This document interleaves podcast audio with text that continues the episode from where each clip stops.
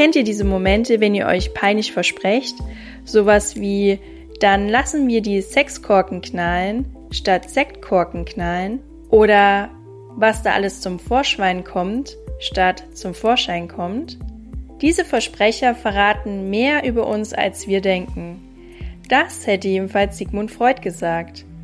Aber auch nach der aktuellen Studienlage ist uns nur ein kleiner Teil wirklich bewusst. Das meiste spielt sich im Unterbewusstsein ab. Doch wie erhalten wir Zugang zu unserem Unterbewusstsein? Um welche Art von Mindset würde dem Einzelnen und damit auch der Gesellschaft helfen, sich in eine positive Richtung zu entwickeln? Genau diesen Fragen gehen wir in der heutigen Podcast-Folge nach. Daher sage ich herzlich willkommen zu Antworten bitte, dem Gesellschafts- und Kulturpodcast. Ja, Sigmund Freud ist euch sicherlich schon bekannt. Freud war ja ein Arzt und ist bekannt für die Entwicklung der Psychoanalyse. Sein Buch Traumdeutung zählt zu den einflussreichsten Büchern des 20. Jahrhunderts. Außerdem entstand unter Freud auch der Begriff der Neurose. Darunter verstand er psychische Probleme, die nicht auf eine körperliche Ursache zurückzuführen sind. Zum Beispiel Depressionen, Angst, Unsicherheit. Und dass die Psyche körperliche Symptome auslösen kann, das hatte damals neben Freud kaum jemand auf dem Schirm. Die Ursache für psychische Probleme seien nach Freud verdrängte und nicht erfüllte Bedürfnisse, die er auch Triebe nannte. Freud vertrat die These, dass unser Bewusstsein nur ein kleiner Teil von uns ausmacht. Bildlich gesehen kann man es mit einem Eisberg vergleichen. Das Bewusstsein in Form von Gedanken sind nur ein kleiner Teil des Unterbewusstseins, also die Spitze des Eisbergs. Die meisten Prozesse laufen aber unterbewusst ab und gelangen nie in unser Bewusstsein. Also wie beim Eisberg sind sie unter der Wasseroberfläche verborgen und nicht sichtbar. Das liegt daran, dass wir nicht die Kapazität haben, alle Wahrnehmungen und alle Reize gleichzeitig bewusst wahrzunehmen. Unser mentales System muss daher selektieren und sich auf wenige Inhalte konzentrieren, die wir dann beispielsweise als Gedanken oder Emotionen bewusst erleben. Freud wollte daher natürlich den Zugang zum Unterbewusstsein finden und dafür wandte er verschiedene Methoden an. Zum Beispiel vertrat er die Ansicht, dass uns Versprecher nicht zufällig passieren, sondern sich über Versprecher die eigenen Wünsche äußerten. Außerdem analysierte Freud auch die Träume, dadurch diese auch die eigenen Bedürfnisse und unverarbeitete Konflikte sichtbar gemacht werden. Eine weitere Methode, die Freud anwandte, war die Hypnose. Somit ebnete Freud den Weg zur Psychoanalyse, die auch heute noch als Therapieform anerkannt wird. Auch wenn nicht alle Ansätze von Freud der wissenschaftlichen Prüfung standhielten, auf sein Konto ging in jedem Fall das Bewusstsein für psychische Erkrankungen und dass sich vieles im Unterbewusstsein abspielt. Seine Theorien und Erkenntnisse haben daher einen sehr hohen Einfluss auf die Psychologie und daher auch auf die Gesellschaft allgemein. Also, fassen wir nochmal zusammen. Das Eisbergmodell zeigt auf, dass uns nur ein kleiner Teil bewusst ist und vieles in unserem Leben unbewusst gesteuert wird. Um Zugang mit dem Unbewussten aufzunehmen, wandte Freud unter anderem die Hypnose an. Die Erinnerungen, die dadurch beim Patienten auftauchten, stellten für ihn eine Brücke zum Unbewussten dar. Die Ursache für spätere Störungen waren für Freud verdrängte Wünsche und Bedürfnisse. Ja, das ist ziemlich interessant, weil Hypnose auch heutzutage noch zur Behandlung verschiedener psychischer Probleme eingesetzt wird. Die Liste der Einsatzfelder ist ziemlich lang. Also ob Raucherentwöhnung, Bekämpfung von Ängsten, selbst bei Panikattacken und Depressionen kommt Hypnose zum Einsatz. Schließlich ist ja auch die Hypnotherapie oder auch Hypnosetherapie seit 2006 wissenschaftlich anerkannt. Doch wie effektiv ist Hypnose? Interessant ist, dass zahlreiche medizinische Studien durch die Beobachtung und Messung von Hirnströmen nachgewiesen haben, dass bereits wenige Sitzungen eine signifikante Veränderung bewirken können. Dennoch scheint die Hypnosetherapie noch nicht in der Breite der Gesellschaft angekommen zu sein. Das sieht man nicht zuletzt daran, dass die gesetzlichen Krankenkassen Hypnosesitzungen nur in Ausnahmefällen zahlen, wenn überhaupt. Obwohl ja eine Raucherentwöhnung zum Beispiel nicht nur dem Einzelnen, sondern auch dem Gesundheitssystem allgemein und der Gesellschaft nützen würde. Ja, und dann kommt noch dazu, dass Hypnose oft mit negativen Vorurteilen behaftet ist und daher auch mit Ängsten verbunden. Denken wir nicht alle bei einer Hypnose an das Szenario aus Film und Fernsehen, wo ein Hypnotiseur die Menschen mit nur einem Schnipp in einen völligen Trancezustand bringt und ihnen seinen Willen aufzwingt? Doch wie läuft eine professionelle Hypnosesitzung tatsächlich ab? Das und vieles mehr wollte ich von Silva Schwabe wissen. Silva ist Hypnoseexpertin, hat eine eigene Praxis und ist auch bekannt als die Orgasmusflüsterin. Was das bedeutet, erzählt sie mir natürlich auch im Interview. Ja, also die erste Frage, die sich natürlich stellt, ist, wie bist du auf Hypnose gekommen? Wie ist deine persönliche Geschichte? Mhm, da muss ich weiter ausholen. Ich habe mal jemanden kennengelernt, der hat eine NLP-Ausbildung gehabt. Neurolingu Neurolinguistische Programmierung. Schwieriges Wort. Und der hat mir eine Mentalmethode gezeigt, wie man negative Gefühle extrahieren kann aus dem Körper raus.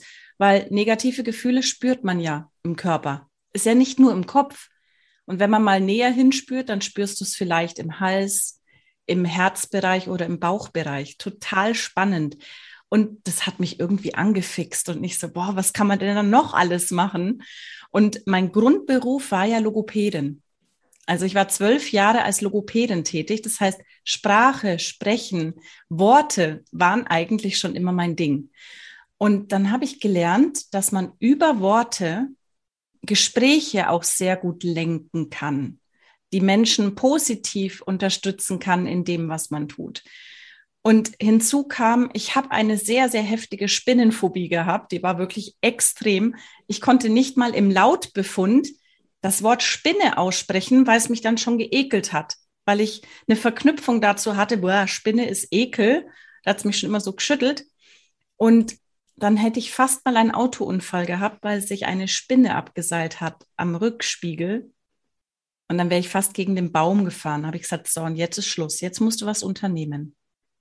Dann hatte ich die Möglichkeit, machst du eine Konfrontationstherapie beim Psychologen oder Psychotherapeuten oder gehst du das doch lieber eher mental an? Ja, und dann habe ich gedacht, warum Geld ausgeben fürs Coaching oder für die Hypnose, machst du gleich die komplette Ausbildung.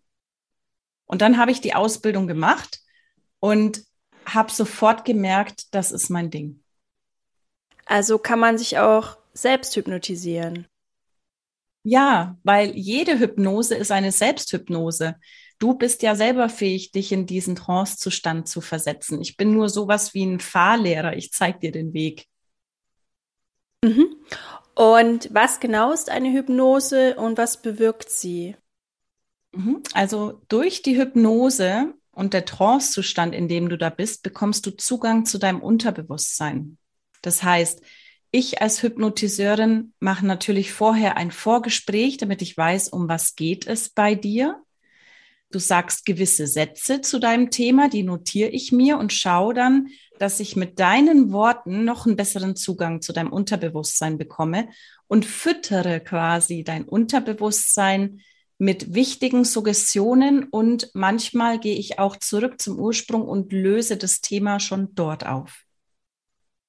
Und wie läuft dann eine Hypnose genau ab? Also ich stelle mir gerade so vor, ich komme zu dir, leg mich dann auf die Couch oder wie läuft das genau bei dir ab?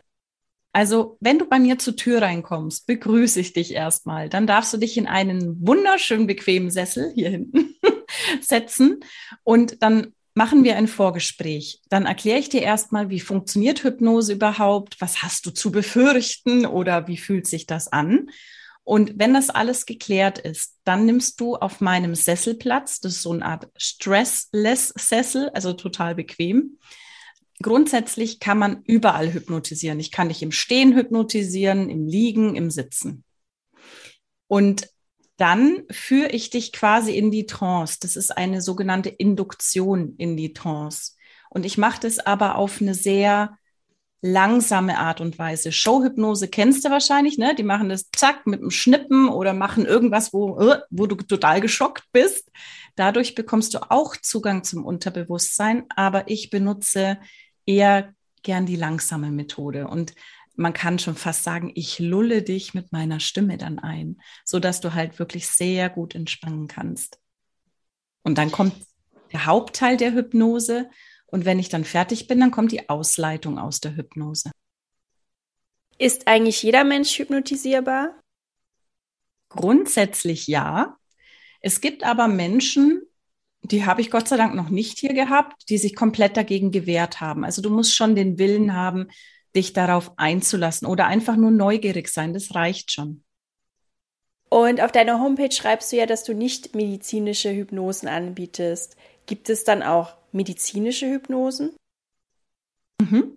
Das machen zum Beispiel auch Psychologen, Psychotherapeuten und sogar Ärzte, zum Beispiel Zahnärzte. Die können dich hypnotisieren, damit du keine Spritze, keine Narkose brauchst, sondern nur Hypnose statt Narkose. Und dadurch kannst du den Schmerz komplett abschalten. Ich weiß, das klingt jetzt ziemlich abstrakt für viele, die hier zuhören, aber es ist schon mit bildgebenden Verfahren, zum Beispiel MRT oder CT, nachgewiesen worden, dass wir das Schmerzzentrum in der Hypnose abschalten können. Komplett. Du spürst nichts mehr. Oder Psychologen arbeiten auch mit Depressiven oder Schwerstkranken. Das ist dann der Bereich der medizinischen Hypnose. Also sobald du eine Diagnose im Sinne vom ICD-11 hast, das ist ja das Neue, ist es im Bereich der medizinischen Hypnose. Ah, okay. Und was sind jetzt genau deine Schwerpunkte? Also bei welchen Problemen kann ich zu dir kommen? Ich habe mich natürlich auf Rauchentwöhnung spezialisiert, auf Abnehmen mit Hypnose, auf Lampenfieber-Coaching, also alles, was mit Prüfungsangst zu tun hat oder Angst vor Leuten zu sprechen, und natürlich das Sexual Coaching. Also ich helfe, mentale Blockaden zu lösen. Und neuerdings kommen wirklich viele Menschen zu mir, die ein Thema mit Geld haben, die das Thema drehen wollen und sagen, ja, eigentlich ist doch Geld gut, aber ich habe da so blöde Glaubenssätze. Und wie du ja auch gerade gesagt hast, bietest du auch Sexual Coaching an. Du bist ja auch bekannt als die Orgasmusflüsterin. Den Namen hast du dir ja auch als Marke eintragen lassen. Ich finde es ja sehr kreativ. Wie kamst du direkt darauf? Mhm. Der Name entstand bei einem Interview bei Radio Gong 96.3. Die haben mich interviewt und gefragt, was machst denn du da mit dem Sexual Coaching? Wie kann man sich denn das vorstellen? Und dann habe ich gesagt, na ja, eigentlich flüstere ich demjenigen mit Suggestionen etwas ein und löse damit die Blockaden. Und dann bin ich irgendwie selber auch auf das Thema Orgasmusflüstering gekommen. Da habe ich gedacht, das klingt so genial. Und dann bin ich auf den Markennamen die Orgasmusflüsterin gekommen. Und ich möchte mit dem Namen die Menschen dafür bewusster machen, dass es da wirklich Möglichkeiten gibt, mentale Blockaden zu lösen. Denn ich selber hatte in der Sexualität eine sehr sehr heftige Blockade mit 27 damals und mir konnte kein Arzt helfen. Da kam dann nur der Satz, ja, das ist in Ihrem Kopf, Frau Schwabe. Und ich dann, ja, toll. Und jetzt? Wer hilft mir da? Und ich habe selber an dem Thema gearbeitet. Es hat jahrelang gebraucht, wirklich. Ich bin ja da auf einem neuen Gebiet unterwegs gewesen und mit mir selber und habe das Thema für mich lösen können. Und wie hoch ist so die Erfolgsquote bei deiner Kundschaft? Kannst du das irgendwie abschätzen? Schon relativ hoch, aber es gibt natürlich auch Klienten, die halten sich nicht ganz an das, was ich sage. ich gebe Übungen mit oder ich sage, man sollte für eine Zeit lang jeden Abend meine Hypnosen hören, damit einfach das Unterbewusstsein diese wichtigen Suggestionen aufnehmen kann. Und dann natürlich musst du Erfahrungen sammeln. Das heißt, wenn du jetzt ein sexuelles Problem hast und du hast keine Möglichkeit zu üben, dann dauert das halt ein bisschen. Gut, das hat man ja auch bei anderen Methoden. Also man muss schon selber was machen und ja auch selber üben. Aber was unterscheidet die Hypnose jetzt von anderen psychotherapeutischen Verfahren? Gibt es da Unterschiede? Ja, gibt es auf jeden Fall. Ich meine, Verhaltenstherapie basiert zum Beispiel darauf, dass man sein Verhalten ändert, also ganz bewusst. Und ich arbeite ja mit der unbewussten Ebene. Das heißt, wir schauen, was steckt denn dahinter? Welche Gefühle stecken dahinter? Und an welche Situation ist das zum Beispiel verknüpft?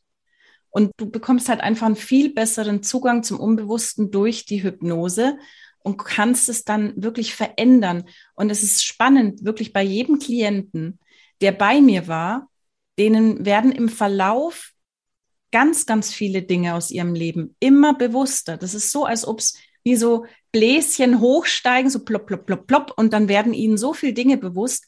Und wenn du dir bewusst wirst, warum das so ist, dann kannst du selber anfangen, es zu drehen.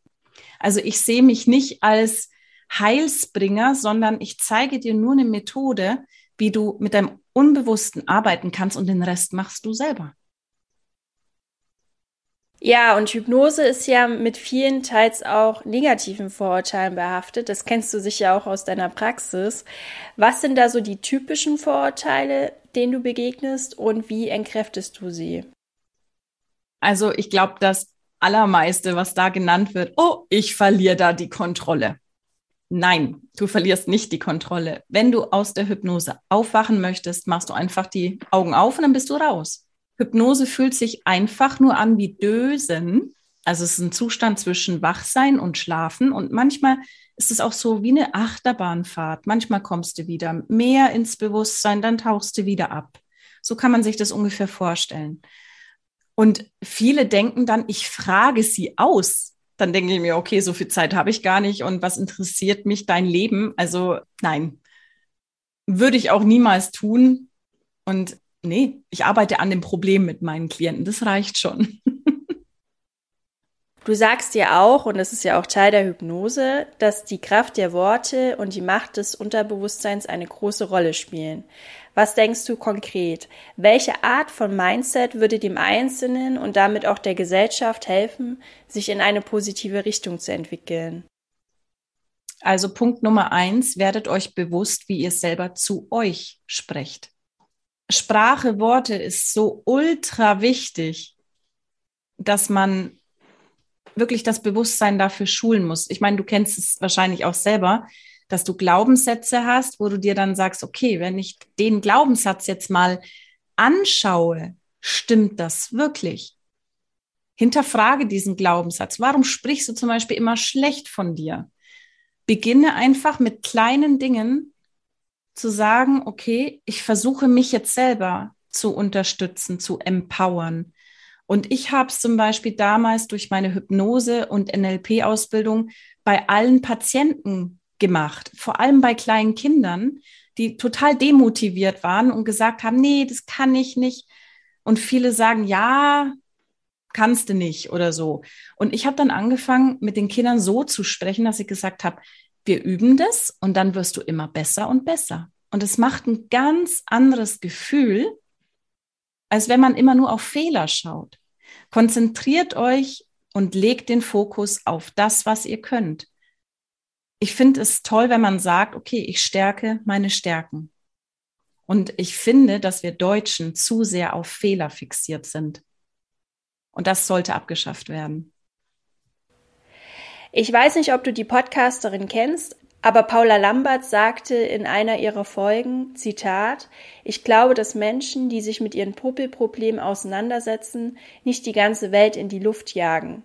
Und hätten gewisse Männer oder auch alle eine vernünftige Therapie gemacht, dann gäbe es weniger Sorgen. Inwiefern stimmst du ihr dazu? Also ich muss sagen, den ersten Teil mit den Popelproblemen habe ich nicht ganz verstanden.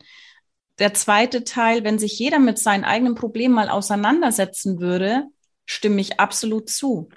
Denn das fängt ja schon mit Beziehungen an, wenn du aus einer Beziehung rauskommst. Die meisten Frauen arbeiten dran, reflektieren, werden sich bewusst, was ist denn da schiefgelaufen, was hätte man besser machen können. Und die Männer gar nicht. Die gehen einfach in die nächste Beziehung, machen die gleichen Fehler wieder und denken sich dann, ja, hm, die Frauen sind alle doof oder keine Ahnung. Es geht immer um das Thema Bewusstwerden, Bewusstsein, reflektieren. Auch selber schon, was kann ich besser machen? Und ja, vielleicht sind die Popelprobleme gemeint, dass wir immer in dieser Negativspirale von unserem negativen Mindset sind. Das würde ich als Popelproblem nennen, ja. Und mhm. da gibt's, da gibt's eben Methoden, Mentaltraining, Mentalmethoden, die können dich da rausholen und dann lernst du selber dich immer wieder aus dem Loch zu ziehen und eben keine Popelprobleme mehr zu haben.